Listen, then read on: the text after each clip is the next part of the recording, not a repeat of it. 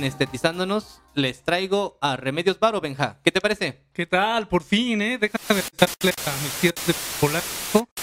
Tienen que estar muy pendientes porque...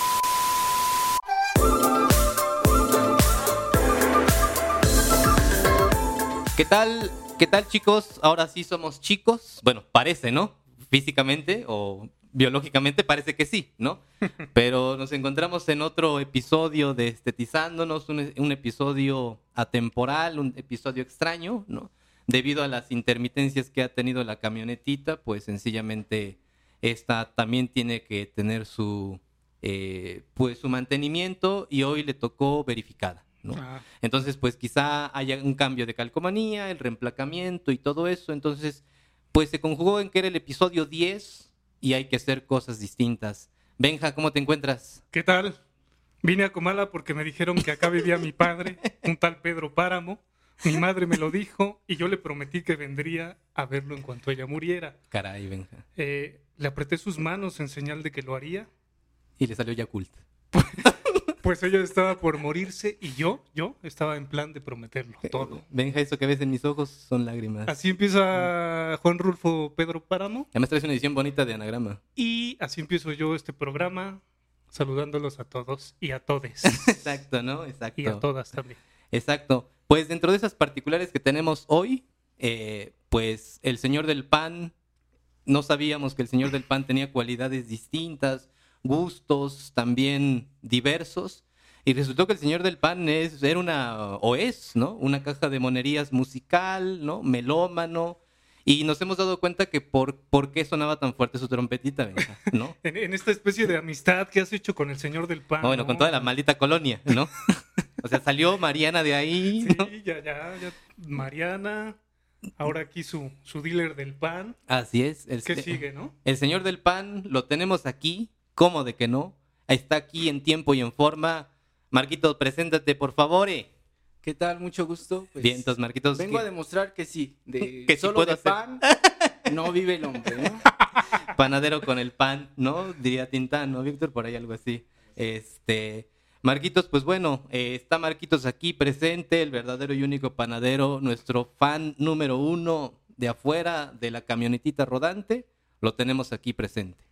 Marquitos, pues bien, ha llegado tu momento de fama, ¿no? Ha llegado tu momento de liderazgo. Eh, por favor, Marquito, adelante, cuéntanos, cuéntanos en este episodio 10. Pues hoy les traigo a The Velvet Underground, ¿no? Esta banda que quizás se perdió en las listas de popularidad, pero que encontró un nicho en las grandes mentes que forjarían pues la música de hoy, ¿no? Desde David Bowie, afectando ahí incluso a Nirvana, por ejemplo, ¿no? Cobereado por infinidad de bandas y que nos trae una revolución musical. Que en sus, como mencionabas, ¿no? Que en sus inicios no fue tan, quizá tan eh, visualizada, ¿no? Los reflectores quizá no estuvieron tanto a pesar de que tuvo ahí un padrinazgo un poquito de la, de la cultura pop, ¿no? Incomprendida, ¿no? Como, como los genios. Sí, claro, también, honestamente, salió en mal momento, ¿no? Mm. La banda cuando ya realmente lanza su disco, después de ciertas tribulaciones, coincide con el Sargento Pimienta de los Beatles, ¿no? Con este monstruo. Pues, quítalo, ¿no? Además con uno de los Doors, con Aretha Franklin, con, o sea... Sonora Dinamita también, creo que había salido. entonces... También.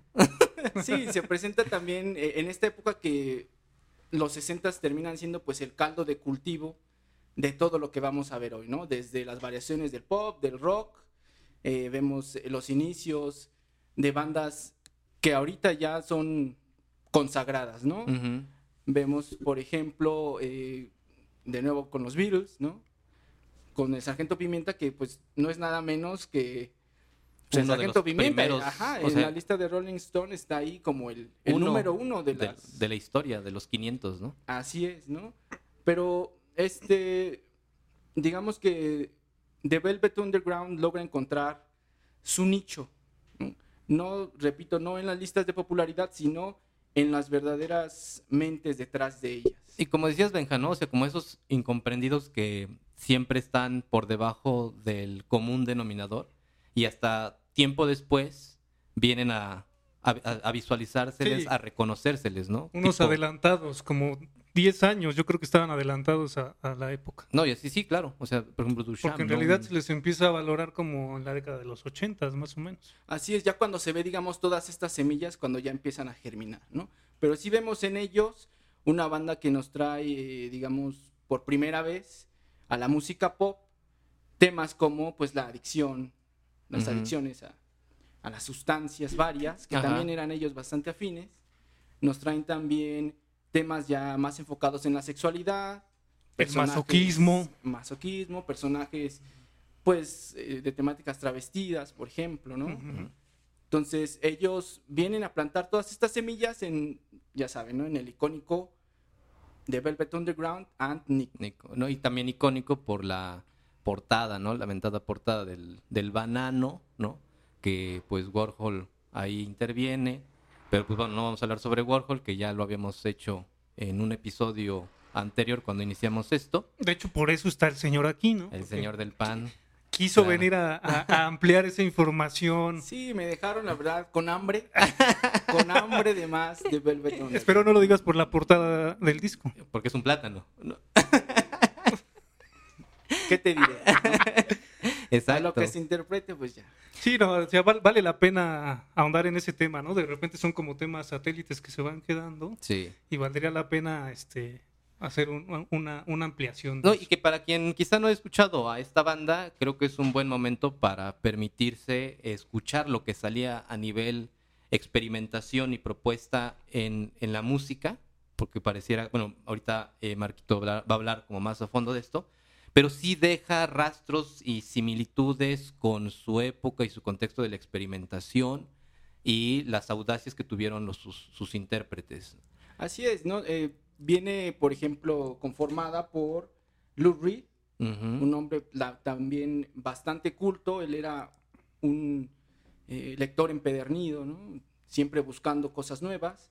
Eh, también está John Cale, que él ya viene con un bagaje musical mucho más eh, claro, ¿no? Sí, de sí. hecho, eh, se supone que viene a América con una beca de una Ujú. escuela musical, ¿no?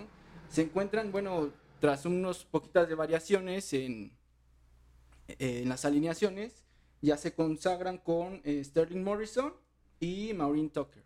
¿no? Ya viene Nico también, que pues obviamente es eh, Sí, como la el, chica que metió de a fuerza a Sandy. ¿no? que eso es- ahorita lo, lo- lo abordaremos, pero como bien dices, Marquitos, esos, esos muchachos in- eh, eh, integraron esta, esta banda que pues es un buen momento para, como decía hace rato, quienes no han escuchado en algún momento a, est- a estos eh, cuatro o cinco integrantes, pues este es un detonante para hacerlo y para quienes ya lo conocen, desmenuzar eh, las, la- el, el contexto en el cual se desarrolla también, ¿no? Que tú ahí nos traes como bastantes datos. Y eh, yo, les, eh, yo les traía, antes de que comience Marquito este, a, a adentrarse directamente con la parte del, del disco de los, o de los inicios, eh, la, la relación en donde surge esto que es The Velvet Underground en el mentado Café Bizarre. Este mentado café, ¿ibas a decir algo? Eh, que pues a partir de Bárbara Rubín es eh, ella quien permite eh, presentarse estos, estos integrantes a Andy Warhol.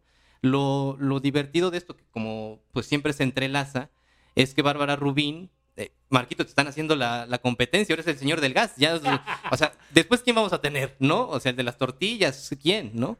Em, pero Bárbara Rubin eh, eh, era, un- era una chica performancera y cineasta que pues para su momento venía grabando con Warhol una de sus tantas, ya saben, producciones y deciden en ese momento eh, hacer ya un espectáculo pensando ya en una cuestión de multimedios.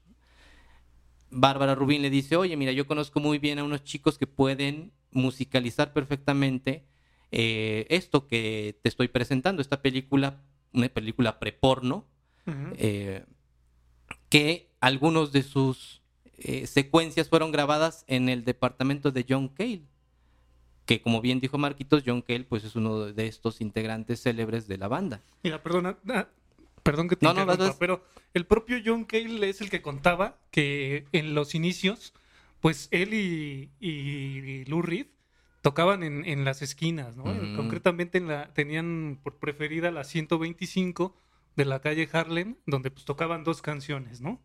I'm Waiting for the Man y Heroin, Mm, que eran un éxito entre los vagos y vagabundos de ahí. Ajá. Y entonces, pues ya después les empezó a ir mejor y, y- y se los encontraban en este cafecito, ¿no? Pero sí siempre fueron estas piezas marginales de la cultura de, o de la contracultura neoyorquina, ¿no? Sí, claro, que se prestaba mucho, ¿no? Que incluso el nombre ya nos habla de cómo ellos usan el nombre de, de Velvet Underground, donde lo encuentran, pues ya nos habla también de esto, ¿no? Que la anécdota es que Lou Reed y un compañero lo encuentran en la calle, en, mm, así en medio de la calle, un panfleto, ¿no? Un pequeño libro con el título de The Velvet Underground. Un librito que te hablaba, pues, de las prácticas sexuales alternativas Caray. que se iban dando. ¿Esa en- palabra sí está permitida en este podcast? Pues por si no. Ya me inauguré. censura, ¿no? Ahí me censura. En los años 60, ¿no? En aquellos años donde pues todo se veía como normalito, existía un cierto grupo de personas que por medio de anuncios discretos en el periódico, así cositas, digamos, digamos dejando pistas, se encontraban para tener estas prácticas Claro. fuera de lo común. Ajá, ¿no? ¿no? Entonces, ya precisamente con el antecedente literario de, de Lou Reed, le encanta el nombre y se lo queda, ¿no?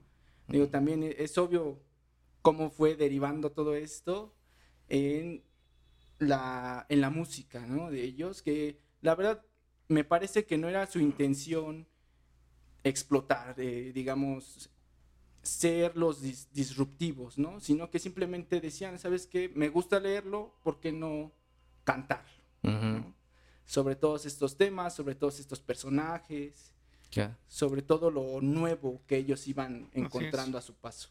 Son los temas, el nombre, toda esa estética que lo rodea, los que lo van a acercar a, a Warhol, ¿no? Que es lo que nos venías Y que contando. como, que como habíamos dicho en uno de estos episodios de los que ya tenemos grabados, pues Warhol, Warhol en, su, en su mente, pensando ya en las, las artes como una fábrica de producción constante, ¿no?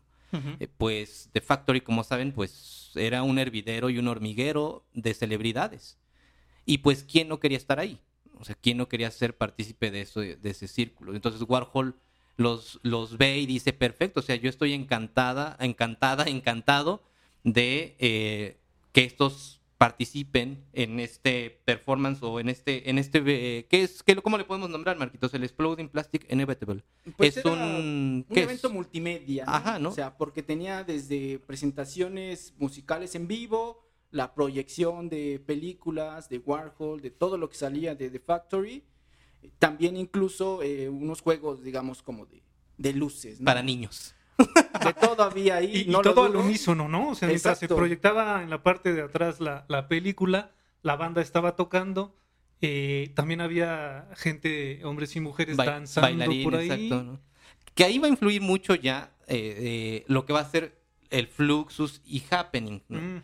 Que incluso el propio eh, eh, John Cale viene también una formación con John Cage, Ajá. el mentado, bueno, el gran John Cage, y Fluxus. Había tenido ya cercanía. Y obviamente Warhol, pues no, no se diga tanto, ¿no? En donde eh, trataban propiamente de hacer ya, eh, a partir de estados de ánimo, detonantes de estas multidisciplinas. Y que obviamente, como dices tú, Benja, es, es, el, es el momento en el cual todas esas disciplinas se encuentran presentes. La música, las artes visuales, el performance, la idea del, del baile, la iluminación, todo en uno, Para que cada quien pues tenga una experiencia distinta. Ya nada más eh, como para finalizar esto, en el 66, eh, a decir de Barbara Rubin, que como les digo es quien presenta a estos chicos a Warhol, eh, fueron invitados a la Sociedad de Nueva York para la psiqui- psiquiatría clínica y ahí tocan haciendo todo este espectáculo que ha de haber sido una cosa. O sea, si uno revisa los en YouTube algunos happenings de la Una época, cosa de locos. Sí, o sea, totalmente. hay, hay algunos este, en donde sacaban clavos y ya saben, ¿no? Eh, clavaban estos clavos a las teclas de los pianos y alguien se subía unas escaleras y, y goteaba agua y entonces el sonidito que se producía creaba la ambientación, luego entraba Cunningham y salía danzando junto con otros chicos y entonces si era algo eh, poco visto para esa época y eh, pues dentro de una nueva categoría. Entonces ahí se presentan por primera vez y el espectáculo fue así grotesco y bochornoso para todos los psiquiatras, porque Bárbara comenzaba con su cámara en mano grabando el, el evento y, y, y cuestionándoles en las caras así a los psiquiatras de, ¿te vas a masturbar al rato? ¿No? Este, ¿qué tal está tu pene? ¿No? Así, cosas así. Entonces les decía, ¿pero por qué te dan nervios? ¿Que no eres psiquiatra? Y empezaba a intimidarlo. Entonces ya era un happening, ya era un performance. Y ahí. de Velvet Underground, ahí To- tocando, todo lo que da con la Venus de las pieles. Exacto, Entonces, exacto. sí, un, un mashup así impresionante, ¿no? Y ahí, pues bueno, poquito después ya me imagino, no sé si se me se, se escapa algo, este Marquitos, pero ahí este Warhol mete a Nico, o cómo se da ese proceso que ahí sí yo no estoy bien enterado. Sí, Warhol eh, fue una figura que de alguna manera impuso a Nico, ¿no? Ellos terminan cediendo porque sentían que bajo el cobijo de Warhol iban a tener la proyección que querían, ¿no? Ajá. Entonces, Warhol Oh. lo mete. sí, Warhol mete a Nico, ellos pues un poco reticentes, pero al final terminan haciendo el primer disco, dándole tres cancioncitas a Nico y prácticamente se puede decir que lo producen ellos, ¿no? O sea, Mm. Warhol es de nombre. Era así de, oye, ¿qué te pareció? ¿Cómo sonó esto? Ah, me, me encantó, decía él, y ya con eso se quedaba, ¿no? Ajá. Digamos, una aportación real No, a la música, no. nada más un hombre. Así que era es, ¿no? todo que ya, ya era y nada, lo que ¿no? necesitaban, lo que querían, prácticamente, ¿no? y, y del primer disco, co- o sea, que es como el... Déjenme el- decirles de dónde venía Nico, ¿no? No sé si ustedes se acuerdan de una película de, de Mm. Fellini que se llama La Dolce Vita. histórica película. No, no, no. Nico, que supuestamente era actriz, bueno, tiene ahí un, un pe- Alemana. un pequeño papel, pequeñísimo, en una de estas secuencias donde el famosísimo Marcello va al Palacio de los Príncipes, donde Nico era noviecilla de un príncipe, y pues hay una fiesta y, y está la, la, la exploración está a, a- a la casa antigua, donde hay todo de sombras y... Entonces, pues de ahí viene Nico, después arropada por Warhol, y Warhol, como dice Marquito, nunca metió las manos en cuestiones, digamos, creativas de la banda, ¿no? O sea, no no les impuso nada más que, digamos, una cuestión de imagen de Nico. También la portada, pues es totalmente El sello Warhol, ¿no? el acierto de él, ¿no? Pues sí. Ya nos hablabas de la, la vez pasada de la portada, ¿no? La, hu- hubo una primera edición donde, donde la banana esta claro. se podía... Sí, venía como con un sticker de una cáscara de banana, se desprendía y encontrabas debajo pues una banana Rosita. pelada, Con, con la rosa. leyenda de despréndalo con cuidado y... Que estaba súper padre. O sea, pues, el- la- de fondo completamente blanco, la serigrafía de la banana en amarillo y los contornos en negro. Y como dicen, ¿no? O sea, se podía desprender como si estuvieras pelando el plátano y lo que te quedaba ya nada más era el puro plátano, pero en rosita, ¿no? Entonces estaba como genial. Pero ahí hubo una situación, ¿no, Marquito? Con esa portadita. Sí, eh, eh, digamos que para la contraportada se usó una fotografía donde pues circunstancialmente aparecía uno de los actores de las películas de Warhol, que es este chico este Eric Emerson, me Eric parece que se llama. Emerson. Ajá. Y él dice, no, no, no, yo no di permiso para que se use mi rostro Mi aquí. carita. Es mi imagen, Regrésenme todo, ¿no? páguenme. Entonces, precisamente en la primera distribución que se hace del disco aparece, se detiene, la, la disquera decide mejor que me regresen todo, yo me hago bolas, eh, digamos, resolviendo este tema legal, pero pues ya cuando lo lanzan no es el mejor momento, ¿no? Porque sale compitiendo pues con monstruosidades, con No, bueno. como te repito, ¿no? El sargento Pimienta. Entonces Sí. se pierde ahí en el mar de las listas, nunca llega a tener el reconocimiento, pero pues al final, todos lo sabemos, es un disco icónico. O sea, ya por sí mismo, por la misma portada, es un disco ahorita Es que icónico. todas las canciones, Ajá, ¿no? lo que te Todas las canciones son... ¿Qué trae ahí de... ¿Cuáles son, por ejemplo, el, el, el, el disco comprende que 9, 10 canciones? Menos. Eh, 11 11, canciones. 11 cancioncitas. De ahí, Marquitos, ¿qué, qué hay de, de relevante? Pues ya bien constituidos eh, las que tocaban en sus inicios, ¿no? Ahí está Heroin. También, obviamente, ya. Heroin ellos- es la experiencia de un heroinómano, así como tal descrita, con esa majestuosa pluma de Lou Reed que, que logra eh, llevarte a, a las sensaciones de, de lo, de lo que está pasando en el cuerpo de un, de Ujú. un usuario de heroína sí, en sí, ese sí. momento, ¿no? Y la otra, pues está esperando al dealer, I'm waiting for the man. Claro. Estoy esperando a mi, a mi chico, A porque mí. ahora bastaría con, con mandar un mensajito o, o bajar la aplicación del dealer Que no es que tengamos Y- los números. y entonces llega hasta donde estés, ¿no? O el señor antes- del pan distribuye otra cosa que no es pan. No, no, no. Todo era recién horneado. Pero antes tenías que, que esperarlo en la esquina y ahí está también la... Sí, sí, sí. Y La- ya desde aquí vienen abordando estos temas. Viene también, por ejemplo, este, las Venus de las pieles. La Ujú. Venus de las pieles. Que ya te habla de, pues, el, el masoquismo, ¿no? Que es prácticamente, digamos, la adaptación, por llamarlo de alguna manera, del libro de Sacher Masoch, de parte de, de Lou Reed, ¿no? A, a una canción. También, ¿Cuál Con- libro de Sacher Maso? eh, pues, precisamente la Venus de las pieles. ¿no? Sí. Claro. Entonces también tenemos ahí... eh, ¿Es- canción- ¿Ese libro lo leíste, Marquito? No he tenido la oportunidad, sí lo he escuchado en varios lados, pero sin duda ahorita espero que darme la oportunidad. De ahí del ¿no? señor Leopold von Sacher Sacher Maso. Ajá. nos viene la palabra masoquista. Este, Así se es. dice que este fue el primer, el primer masoquista de la historia. Así es. Y además la novela es un tanto autobiográfica. Entonces, un poco él está en la piel del protagonista, que se llama Severin. Mm. Y pues de entrada es la misma historia de siempre, ¿no? Chico conoce chica, Severin conoce a Wanda, se enamoran, pero pues deciden firmar un contrato ahí de voy a ser tu esclavo por, por seis meses y tú vas a ser mi ama y a ver qué pasa, ¿no?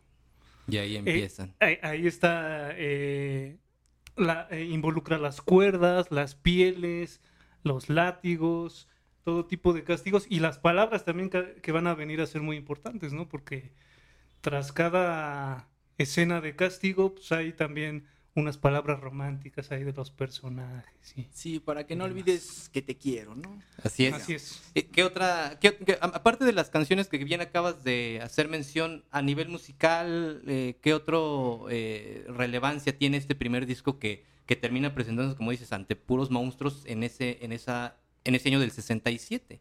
Viene precisamente con esta idea también de experimentar, experimentar con ruidos, con eh, cuestiones, digamos, no melódicas, o sea, que no tienen una relación, un poquito como una especie de, de jam, como le llaman, ¿no? Ajá. Entonces, tanto las, tanto las letras como la música ya se establecen como revolucionarias en aquel momento, ¿no? Recordemos que estamos hablando de los ya finales de, de los 60, pero que pues es una época donde todavía estamos explorando la música, ¿no? O Sí. nos estamos abriendo a la música. ¿no? Entonces, tienen de todo, ¿no? Eh, La verdad tienen también sus, son- sus tonos más familiares, más pues rockerones, digamos. Sí, como más Pero- alivianados. Sí, sí, pero la experimentación se nota. Por ejemplo, Sunday Morning podría entrar dentro de esta como soft, así como suave, como... Lo más familiar, ¿no? Ajá. Digamos, ¿no? O sea, ¿Está constituido esto? La melodía muy feliz, pero la letra es así del tipo que está agobiado por el mundo. ¿no? Así es, está Sunday Morning, I'm Waiting for the Men.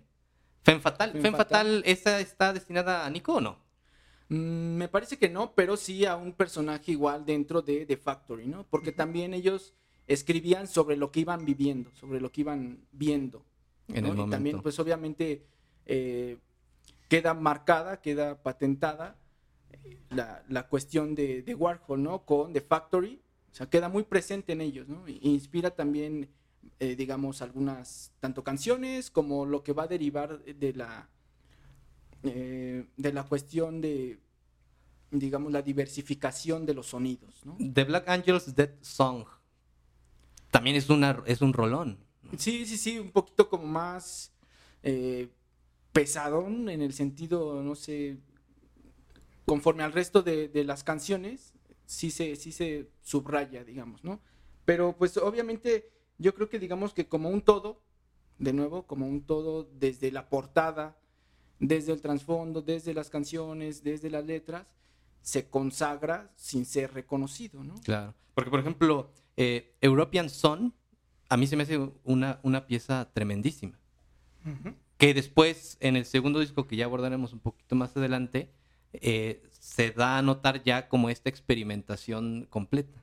O sea, Sí, digamos que aquí todavía están de alguna manera eh, ligados a lo que va a ser Warhol, ¿no? Esta idea, pues sí, de experimentación, pero la cuestión musical también como un poquito contenida de alguna manera, ¿no? O sea, ya explotan totalmente en el segundo disco, que, que hablaremos en un poquito más, más al rato, pero sí, o sea, ya son las pinceladas de lo que nos va a poder regalar de Velvet Con, Underground. con las violas, ¿no? Y todo ese. claro, ya toda esa experimentación. Que ahí viene esa influencia de John Cage. Ujú. O sea, ya ahí viene como Fluxus también, en donde pues ocupaban los pianos todo, pero menos para tocar.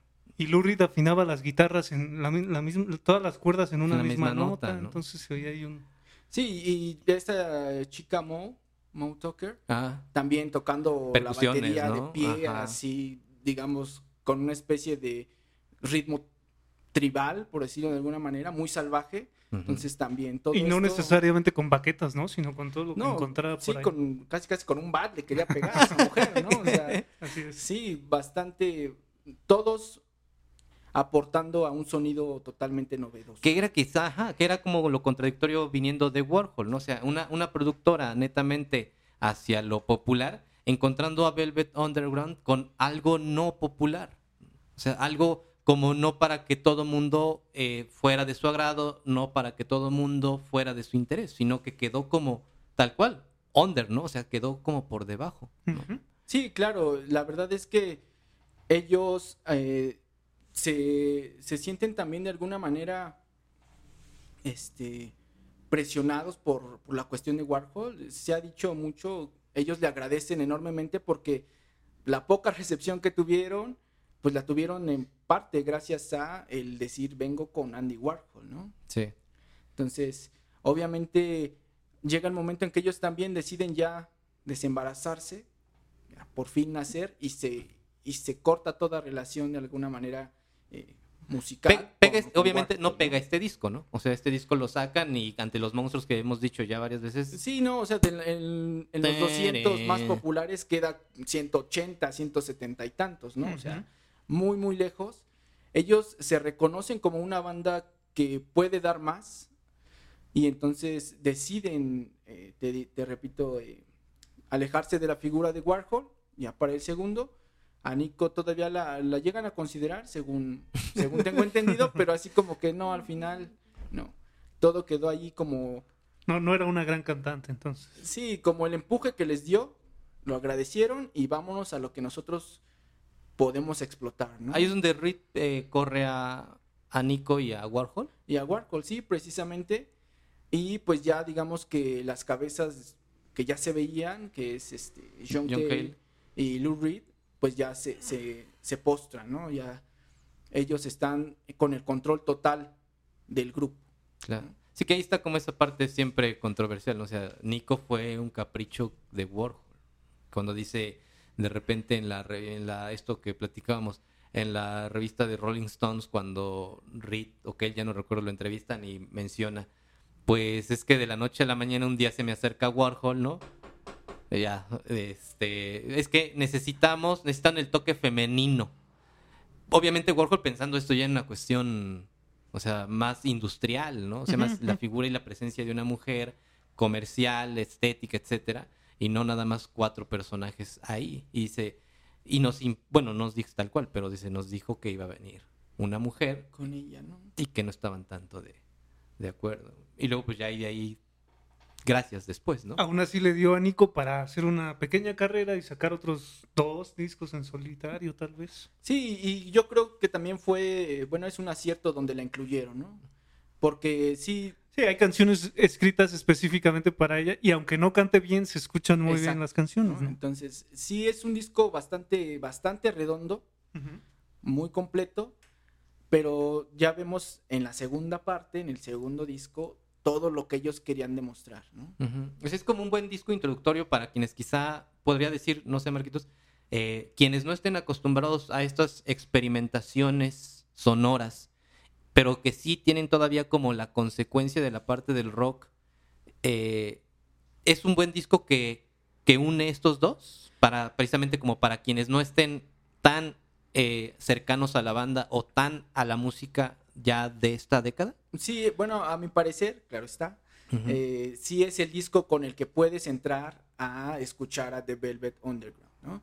¿Por qué? Porque ya tenemos que en los discos posteriores se van a lugares insospechados y ya de repente también se bajan y se, digamos, no se estancan, pero sí suavizan mucho esta cuestión eh, tan experimental que tenía. ¿no? O sea, es, me parece, como el más equilibrado, tanto en la experimentación como ya el gabaje, digamos, de la música pop, del rock del momento. Y sí, sin duda me parece el disco para entrar a escuchar de Velvet Underground. Y en, y en, y en cuestión eh, de otros eh, de otros géneros u otras bandas de ese mismo momento, también es como el recomendado para entender a los posteriores. Sí, sí es, digamos, eh, te repito, la semilla.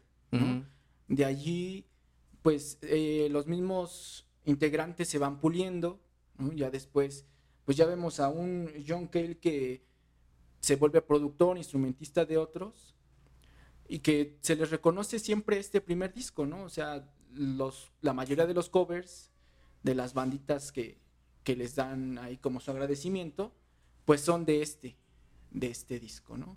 Y de ahí pues las derivaciones que se fueron a dar eh, de su sonido que, como decíamos, el más, digamos, el sonido más crudo, el más eh, rarito, el más experimental Sí, de ellos, Atípico. va a pegar en cuestiones como el, como el punk, por ejemplo, ¿no? El, el- rock un poquito más eh, experimental, lo que ahorita llamamos eh, rock progresivo, alternativo. alternativo, ¿no? Y su parte, digamos, también más melódica, por llamarlo de alguna manera, pues ya lo tenemos en lo que hoy es el pop de hoy. ¿no? Ellos eh, le afectan a David Bowie, a Nick Cave, ahí incluso a Lou Reed también tuvo una... El glam de los setentas. El glam también, ¿no? Y Lou Reed también como personaje de ahí se fue constituyendo. Ujú. Claro. Eh, Benja, ¿quieres agregar algo más en este Eh, primer disco antes de hacer el... Pues un gran Corte. disco, un disco muy influyente, un disco germinal que se ha dicho, Claro. en donde no solamente estaba eh, impuesta la voz de Nikos eh, eh, en, en los temas como voz, sino también en el nombre, ¿no? Velvet claro. Underground a Nico. Así es. Sí, no, no, no, no dejaron a un lado, este, pero sí, es Sí, valdría gran- la pena escucharlo como, como para entrar a, a- a Velvet, los que no, los que todavía no lo conozcan. Y como decíamos, ya para concluir, ¿no? o sea, creo que centra bien la parte del, del género musical que se venía gestando en ese momento y ya como una decisión, ¿no? Como un dejo de vamos a hacer otro tipo de cosas, vamos a tener un tipo Vamos de a propuesta. Exacto, ¿no? Vamos a tener un tipo de propuesta, vamos a jugar con los instrumentos, con los sonidos, pero siento yo que para el que el que lo escuche por primera vez no es, no es pesado. O sea, no es como un disco que ya después de la segunda canción decidas pararlo o que ni culminas una de ellas. Por... No, o sea, es enriquecedor, es rico tanto auditivo como literariamente. ¿no? Así es, todas son distintas. Sí, ¿algo que quieras concluir, Marquito, de este primer disco?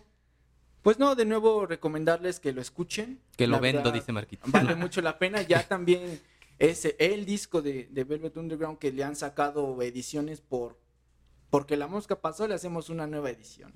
Entonces, uno de tantos creo que es bastante accesible, o sea, se encuentra en todos lados. Y pues ver qué es lo que nosotros mismos sacamos de él, ¿no? Decir, ah, mira, estas notas se me figuran a tal. ¿no? Esto, mira, ya va dando pie a, a nuevas cosas, ¿no? Bien, Que lo entonces. escuchen y que saquen sus conclusiones. Pues va, muchas gracias Marquito. Regresamos con el disco 2 y la situación que a mí se me viene de preguntas sobre si todavía puede ser considerada como una especie de banda de culto, es no. Eh, hubo realmente una unificación entre sus rolas eh, obscuras, densas y su parte eh, como convencional ligera. Hay una unificación, se decanta hacia uno, se decanta hacia otro y más cositas sobre Velvet Underground después de este pequeño corte.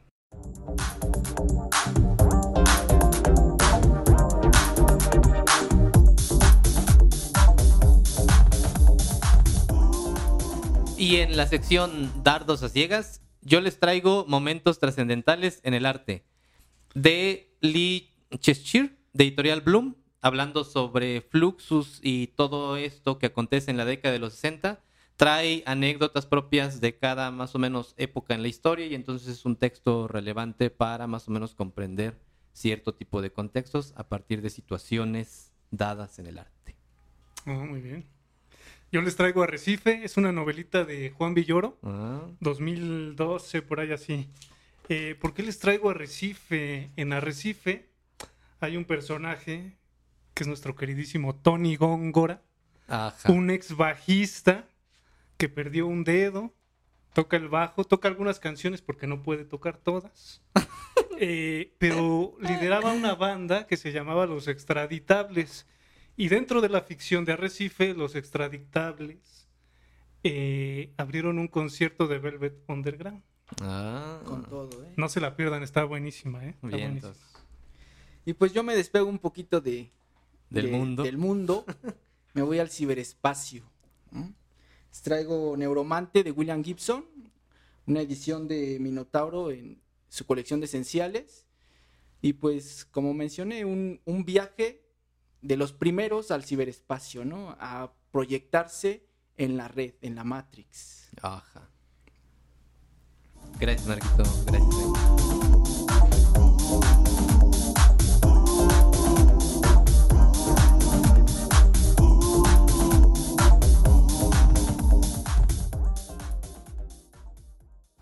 Tres, por favor, Marquito, tres de, este, tres de esos de chocolate, por favor, Marquito. ¿No? Ya se me acabaron. No puede ser, Marquito. Esas manos artesanales, quien te viera, ¿no? Quien te viera, Ya solo queda puro bolillo. pero duro, ¿no? Eh, regresamos, regresamos, estamos aquí otra vez. Vamos a revisar ahora el disco 2, eh, que es eh, el, el disco experimental. ¿Cómo podríamos hablar más sobre ese disco 2, Marquito? Pues mira, en White Light, White Heat, que es el nombre del disco, sí ya encontramos la experimentación a todo lo que da. Ya encontramos eh, muy enfocados en cosas como lo que posteriormente daría al noise, o sea, este, el uso de ruido, Ajá, improvisaciones también que dan para mucho. claro. ¿no? Encontramos también ahí una baladita, secuela, pero pues sí es el disco que, en el que explota. ¿no? Eh, digamos que John Cale siempre fue el, el pionero en este sentido en la banda, ¿no? el que quería más, el que quería salirse de, de lo, de lo convencional, de lo que se escuchaba en esos momentos y romper todo. ¿no? Ujú. Entonces, incluso pues romper las bocinas. Es un disco súper, súper saturado Claro. y nos entregan pues también un, un volumen también germinal, pero sí muy enfocado en lo experimental. O sea, Ujú. en vamos a hacer lo que Dios nos da a entender y vamos a hacerlo reventando las bocinas, o sea, todo lo que da. Sí, que, que a mi parecer, y bueno, que creo que no sé, Benja, tú qué pienses, es, es el disco que a mí me, me, me agrada más. No sé a ti si es a diferencia del 1, ¿tú te quedas con el 1, te quedas con el 2? A mí me gusta más el, el Velvet Underground a Nico. ¿Sí? No, a mí me, a mí me agrada más este. A mí me agrada este Sí. más de White Light. Pero White sí tiene cosas muy interesantes. A, sea, a en mí, el, en el terreno experimental. Sister Ray a mí me fascina. ¿no? Y que es más, es un track de, creo que Es- 18 minutos. Sí, sí, sí, también ahí es precisamente como la cumbre, ¿no? Eh, De la improvisación, de la experimentación que ellos eh, ofrecen en este disco, ¿no? Ujú. Sí. Entonces, igual de nuevo, pues encontramos un, un material con las letras subversivas que ya venían manejando, hablándote de nuevo de cuestiones de las drogas, de cuestiones ahí con toques sexuales, ahí un poquito raros, pero de nuevo, pues es ya ellos a su máxima expresión, ¿no? Entonces, la, influencia... ya que- liberados, ¿no? Ya Sí. desvinculados completamente de... sí, digamos que ya se ven como sin esta presión de encajar que quizás la tuvieron eh, en lo que es Warhol, ¿no? Ya ellos salen y se deschongan, ya van, vámonos a hacer lo que, lo que querramos. Y John Cale siempre fue una persona que estuvo a favor de eso, de experimentar, de hacer cosas nuevas. Él incluso después, ya cuando es eh, eh, instrumentista, ya cuando aporta con otras bandas, se muestra también mucho esta influencia revolucionaria. ¿no? Digamos que el, el que más o menos ya quería sentar los pies en la tierra es Lou Reed. Y el otro Y no. ajá, sí que precisamente pues esto, pues al final les da problemillas, ¿no? A lo largo de, la ep- de los años, no solo para, para cuando terminan este disco. Pero pues sí, ya las diferencias se empiezan a ver, ¿no? En este disco que yo creo que ese mismo trance en el que estaban de pues sacar todo con una fuerza eh, máxima, Ujú. los va, los va precisamente también, me parece, a, pues a desgastar. ¿no? A- Pues ya lo hicimos, ahora sí que nos comimos el pastel muy rápido. Que sigue, ¿no? Y también eh, dentro de la banda, pues se, empieza a dar esta cuestión de que se sienten poco reconocidos, ¿no? No llegan de nuevo a, puestos importantes en las listas, Ajá. ¿no? Y pues cómo, con un disco tan, tan crudo, tan, Sí. tan fuerte como este, ¿no? Pero pues ellos sí buscaban, si no la fama, pues un reconocimiento que, que se merece, ¿no? Y que ya se les ha dado pues hasta nuestra época, Claro.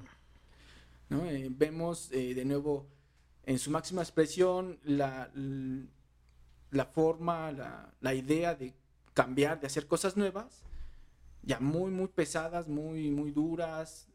De nuevo, Sister Ray es como un precedente muy claro para lo que van a hacer, pues ya las cosas de, de noise, de como más salvajes, vaya. ¿no? Y pues en esa época no había quien, estaba, quien estuviera haciendo, ¿no? Ellos son pioneros. Y nada más seis, seis, seis pistas comprende este, este segundo disco, incluso hasta en, platicamos, ¿no? De la, la estética misma, ¿no? O sea, eh, un disco con una portada completamente distinta a la de, eh, de Velvet Underground a. Nico, en donde es, es azul oscuro, es gris, no sé, es un color aplomado, con unas letritas nada más ahí que se alcanzan a distinguir de Velvet Underground, este, y no más. O sea, eh, como más, más sobrio y más oscuro también en tanto su, su contenido, ¿no? De las, de las letras. Sí, y comentas, o sea, para el momento que estábamos todavía, bueno, estaban todavía con este impulso de la psicodelia, de, de estas ondas, pues un disco así como tan sobrio y su imagen misma, Sí, pues ya es un contraste. Sí, era lo- empezar allí. era lo que ¿no? platicábamos, ¿no? O sea, cómo la particularidad de sus fotografías que uno puede buscar, googlear, aparecen todos estos vatos eh, vestidos de negro. Y Nico de repente haciendo un contraste en blanco. Hay, hay algunas en, en donde sí aparece en a color y a lo mejor traen otras vestimentas, pero en el 80-70% de las imágenes que uno ve en Google, eh, te das cuenta que están ellos vestidos de negro. La portada de este disco también es oscura. Ahí era un poquito esta Sí, con- contrastan mucho con, con las flores en la cabeza. Así es, así es. y- que era lo que platicamos hace rato. O sea, el, para, la, para la década que estaban generando y gestando ellos y proponiendo este tipo de piezas, pues la cuestión hippie, eh, come flores, el arco iris, la cuestión de la psicodelia y todos sus colores estridentes, pues estos llegan a poner inmediatamente como un punto y aparte estéticamente. Como son oscuros, y que también corresponden un poco a esa oscuridad con sus con las letras de estas canciones. Por eso a mí este segundo disco es el que a mí particularmente me, me agrada más. ¿no?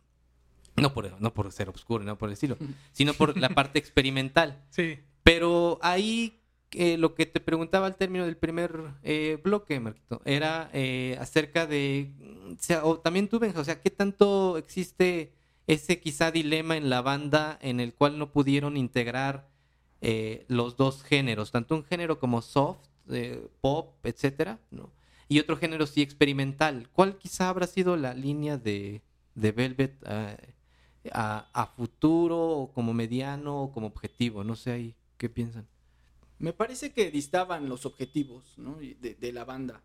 Es decir, John Cale quería irse mucho a experimentar, quería incluso probar técnicas nuevas, ¿no? Y pues Lou Reed, digamos, con este sentimiento que quizás tenía de necesitamos acercarnos a más público, necesitamos una especie de, de reconocimiento, pues tenía una idea como de asentarse, ¿no? De, de vamos a hacer cositas quizás tirándole más a lo comercial.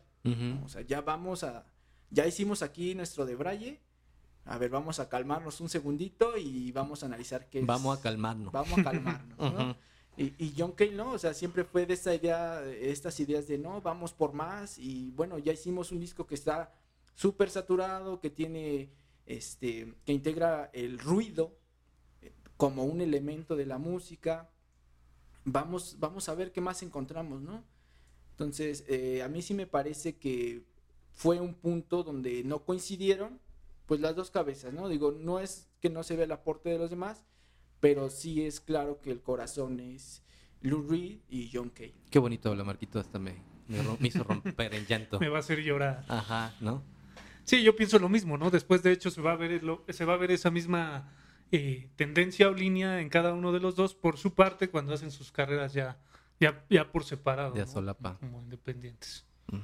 Entonces siempre está como ese estira y afloja, ese, es- ese dar concesiones por una parte, soltar por el otro, la formación de Lou Reed más, más rock and rollera y John Cale, pues, un artista de música clásica, pero que le gustaba esto de, de experimentar con toda clase de instrumentos y sonidos, ¿no? Sí, innovar, ¿no? Y era pues multiinstrumentalista, ya él ya después se presentó como productor, apoyaba también a, Ah, ¿de estas bandas que iban, eh, digamos, eh, encontrando nuevos caminos, ¿no? O sea, él estuvo ayudando ahí un poquito, por ejemplo, con los Stooges, Stooges, Ujú.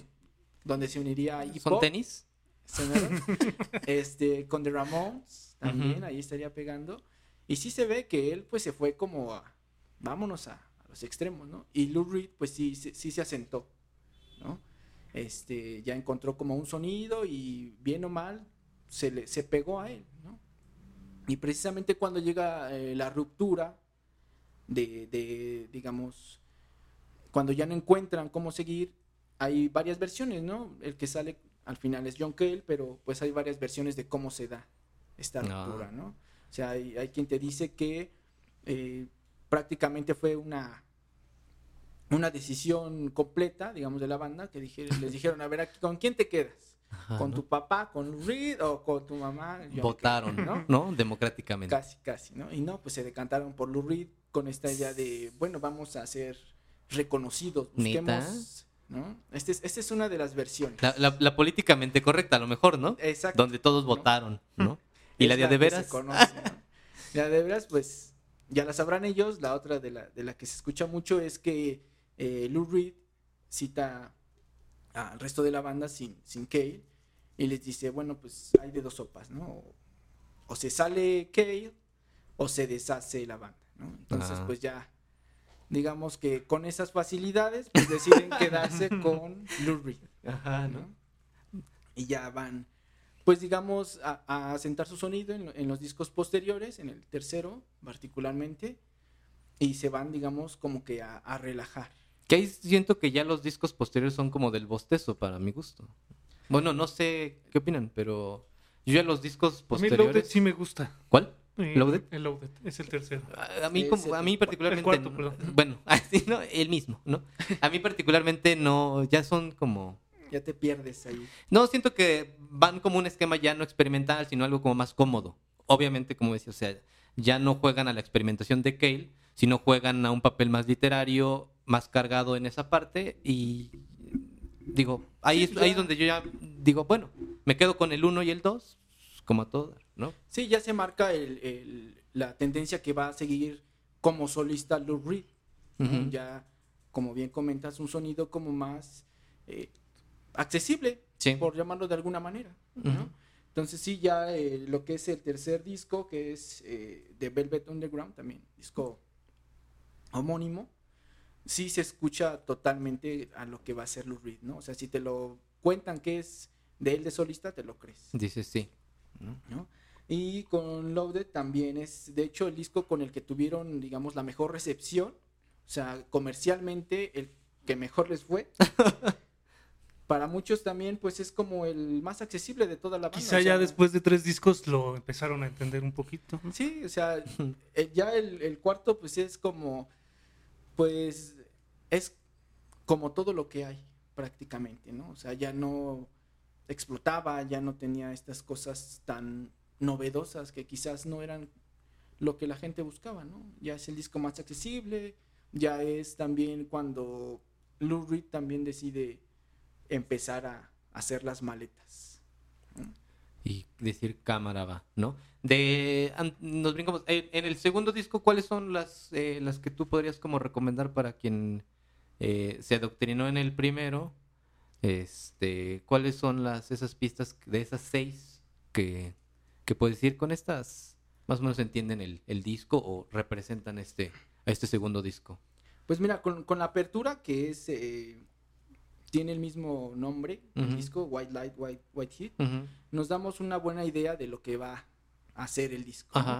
Eh, obviamente, pues la más citada, la más, eh, digamos, representativa. la más representativa, pues va a ser Sister Ray, mm. que se grabó en una sola toma y dijeron, ¿saben qué? Como quedó, Ah, sí. Quedó. Así, casi, casi como lo que estamos haciendo aquí.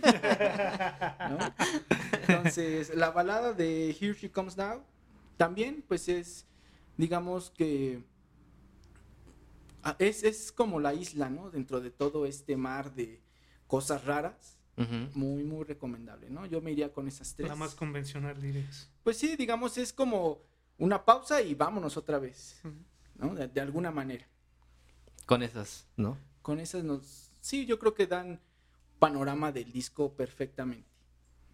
Y de los alcances, tanto de las letras como de la música que, ellos nos traen en este segundo disco. Ok, este, y lo que te preguntaba la última, ¿no? Eh, para ir como cerrando esto, eh, la proyección que tiene a futuro, los quizá covers que se llegaron a hacer, y, y, si realmente todavía vale de mote decir algunas bandas de culto. O sea, lo siguen siendo, quizá no tanto con Velvet, no en el sentido de dejarlo a un lado, sino como quizá pensar si todavía ese concepto pueda seguirse tomando en cuenta para algunas bandas. Porque pues todavía entiendo que hay gente que quizá no conoce a Velvet. Pero, pero conoce, digamos, a todo lo que ellos propiciaron, ¿no? Ese es, ese es eh, muchas veces lo que pasa con estas bandas que están como muy, muy detrás, son el corazón, son el núcleo de, de otros artistas que ya nos traen a lo contemporáneo, ¿no? O sea, ellos bien, sus influencias se pueden rastrear bien en, David Bowie, en Patti Smith. ¿Hay ahí como eh, alguna pieza que se te venga a la mente en particular, o un disco en, en Bowie eh, que digas, a lo mejor de esta pieza musical de Velvet se encontramos como esto, o este disco es como el más cercano, este... Pues eh, bueno, particularmente, por ejemplo, en, David Bowie, él también siempre hizo hincapié en ser él, con todas sus caras, pero, o sea, sí se ve, digamos, eh, la influencia del rock en David Bowie, sí se ve, por ejemplo, cómo se tornan un poquito sus letras, después va, creciendo, vaya.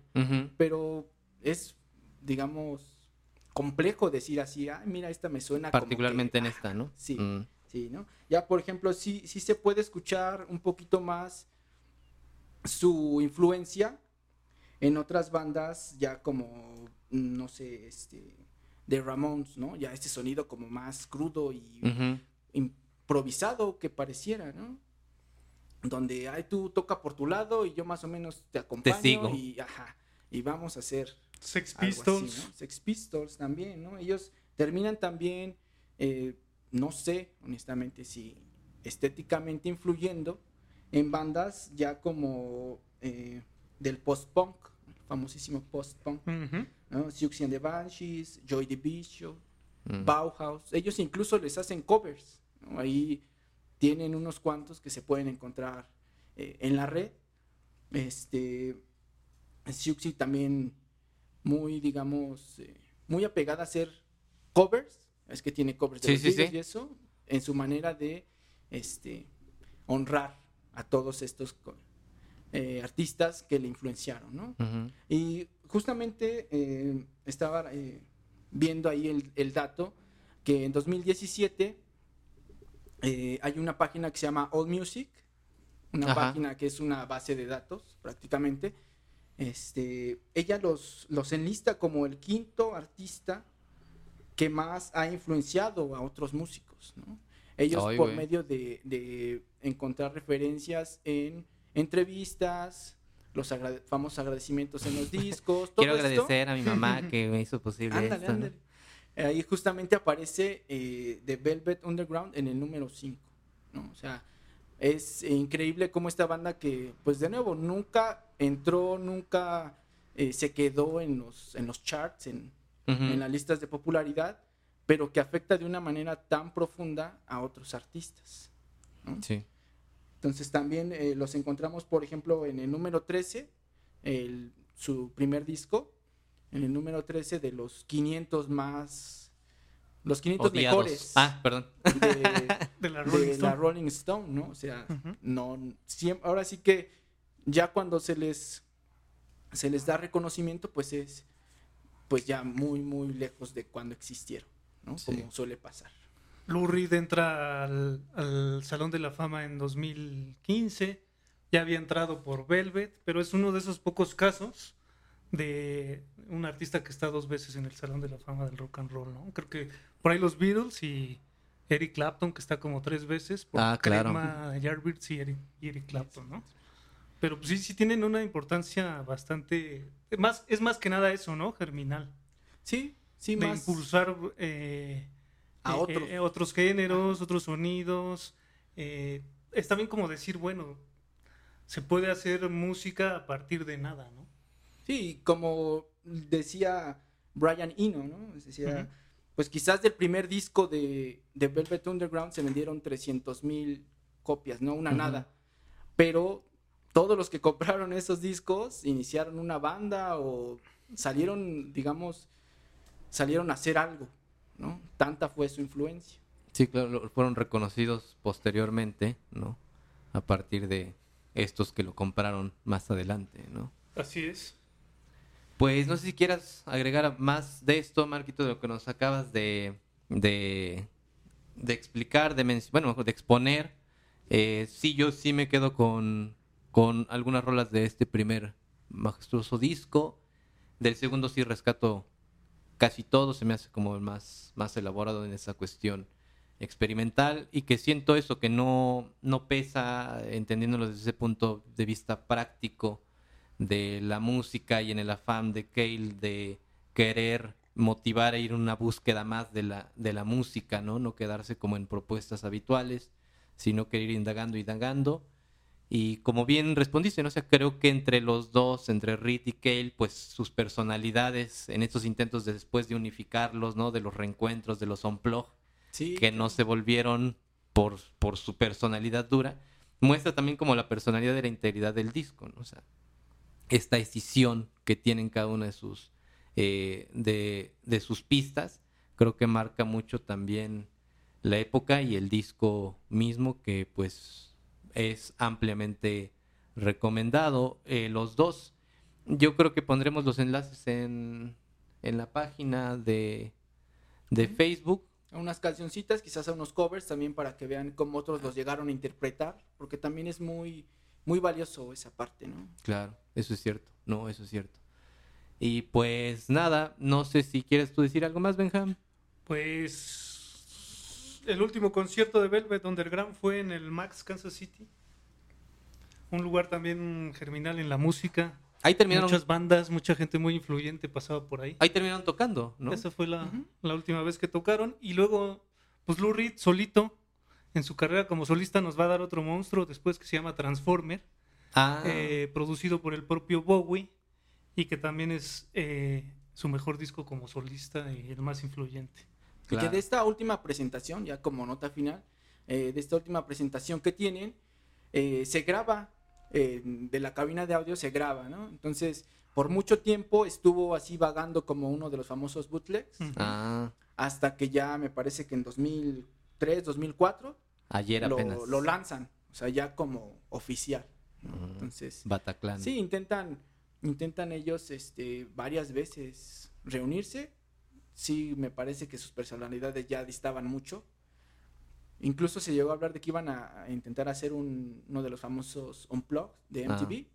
Pero al final, pues, deciden que no nos vamos a ver nunca más. Estoy harto de Durante todos. tres, tres veces no nos vamos a ver nunca más. ¿no? Estoy harto, ¿no? Claro. Pero sí, ahí queda, ahí queda su legado para la posteridad. Pues vaya, vaya banda, vaya, vaya momento. Sí, es bueno escucharlo de repente, abrirse como otras cuestiones auditivas, eh, no está de más. Para quienes no lo conozcan y para quienes sí, pues coméntenos si realmente los otros dos discos, qué más hay, ¿no? Posiblemente lo que no hayamos dicho aquí. Eh, Benja, Explórenlo, explórenlo, para que vean de dónde viene la música posterior así es. a ellos. Así es. Muchas gracias, Benja. No, ¿de qué? ¿A ustedes? Señor del Pan, Marquito, muchísimas gracias por estar aquí. Gracias a ustedes, pues ya nada más les dejo la cuenta Exacto, de lo no, que, de lo que Páguenme. se ha fiado, ¿verdad? Y pues nos vemos en otra ocasión, quizás. Eso, eh, está bien, Marquito, muchísimas gracias. Queremos agradecer antes de despedirnos, ¿no? A nuestro productor que hace posible que nos escuchemos ya. Este, a, ¿cómo se llama? Canicas de ceniza, ¿no? Pasiones de, ¿de qué? ¿Cómo se llama el estudio? Underground. Besos de ceniza. Luna de terciopelo. ¿Cómo se llama? Estudios Cenizas de Luna. Exacto, así mero. Queremos agradecerlo, gracias Víctor. Eh, yo quisiera antes de irnos eh, dar, eh, agradecer ¿Qué es a, a- a Roberto Dávila que me, me- me regaló el libro de Pessoa a partir del episodio que grabamos, que me hizo llegar de. Acantelado, el de el libro del desasosiego. Ah, muy bien. Entonces, pues nada, eh, nada más quería hacer esa mención. No sé si alguien quiere hacer una última mención. Pues sí, también agregar, a- agregar un saludo y un agradecimiento a En Busca del Libro Perdido, como siempre, por estar ahí comentándonos. Yo en particular voy a mandar saludar a Franz Brentano, que por ahí tiene Ah. un comentario en la página. Pronto, pronto te llegará tu libro, Franz. Ajá, está muy bien. Marquito, aparte de tus panaderas que siempre este, están atrás de ti, ¿no? Pues como dicen, ¿no? A la Virgencita de Guadalupe. No, le mando un saludo a, a mi entrañable amigo, a Buen Gabo. Ah, Espero que me escuche en esta ocasión, que va a ser de las pocas. Y pues nada más. la única. Bien, entonces, gracias Víctor, gracias Marquito, gracias Benja, pues yo soy Rodolfo y nos estamos escuchando en otro momento, en otro tiempo, en Estetizándonos. Bye Bye. bye.